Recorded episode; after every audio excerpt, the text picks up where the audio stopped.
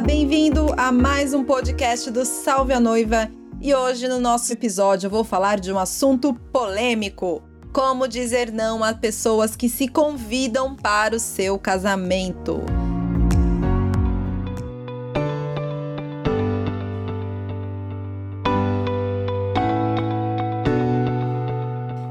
Caramba, isso acontece muito e é a maior reclamação que eu escuto de todos os noivos e noivas que estão prestes a subir no altar. O que acontece de mais comum por aí é, por exemplo, o teu colega que trabalha com você te olha e fala: você vai casar, né? Você vai me convidar festa. A pessoa, ela já solta uma afirmativa aí que te deixa super sem graça, você não sabe como fugir dessa situação e pensa: meu Deus do céu, agora eu vou ter que convidar essa pessoa? Ou pior, como é que eu fujo dessa pessoa? Como é que eu digo não para ela?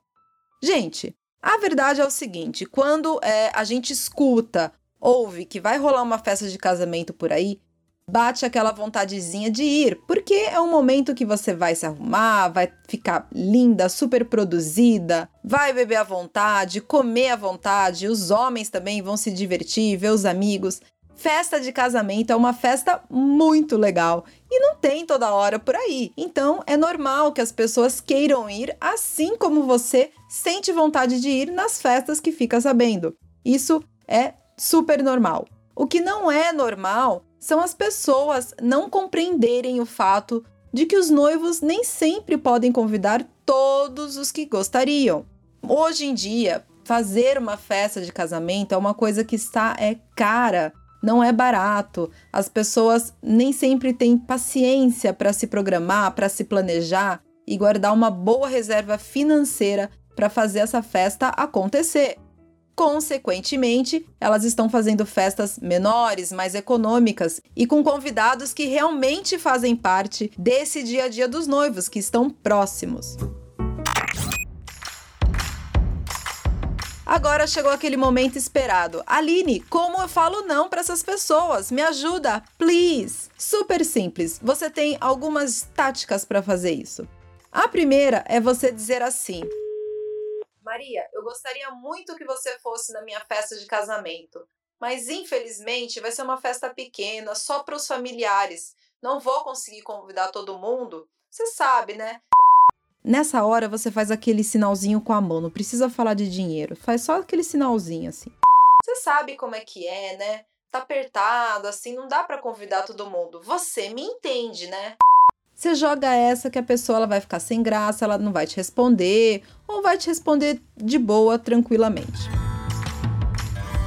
Uma outra coisa que você pode fazer nessa hora é para pessoas que são tímidas, como eu sou tímida, não parece, mas sou é você falar o seguinte: Carlos, a minha esposa que está montando essa lista de convidados, eu nem sei direito como é que a gente vai fazer isso, mas pode deixar que eu te aviso, ok? É uma forma de você sair assim, no meio termo. Mas o principal de tudo isso é o que você tem que fazer antes de sair anunciando o seu casamento por aí. Eu sei que a emoção é muito grande, que a gente fica super feliz com uma festa, você acha que vai dar para convidar todo mundo, você nem sempre tem ideia do valor das festas de casamento. Na verdade, ninguém tem ideia de quanto custa uma festa de casamento. Por isso, se você não quer passar por esses momentos constrangedores, o melhor de tudo é não falar a data para as pessoas. Quando alguém te perguntar do seu casamento, você fala: Ih, tá longe ainda. Eu acho que essa festa só vai acontecer ano que vem. Fale que você não sabe a data da sua festa, não anuncie a data da sua festa. Isso é uma forma de você se proteger. Pode ser que você pense assim: olha, é, seis meses para eu planejar é muito pouco, eu vou ter que fazer esse planejamento em 12 meses. Então, se as pessoas não sabem da data, tá ok, ninguém vai te cobrar, ninguém vai tirar sarro, ninguém vai ficar falando abobrinha para você. Você se protege com isso e também se protege na questão de listas de convidados. E tem situações também de pessoas que ficam noivas, fazem todo o planejamento e de repente o casal acha melhor se separar. Então, não anunciar a data, segurar esse momento aí é muito bacana, é muito importante para você e vai valer a pena no final.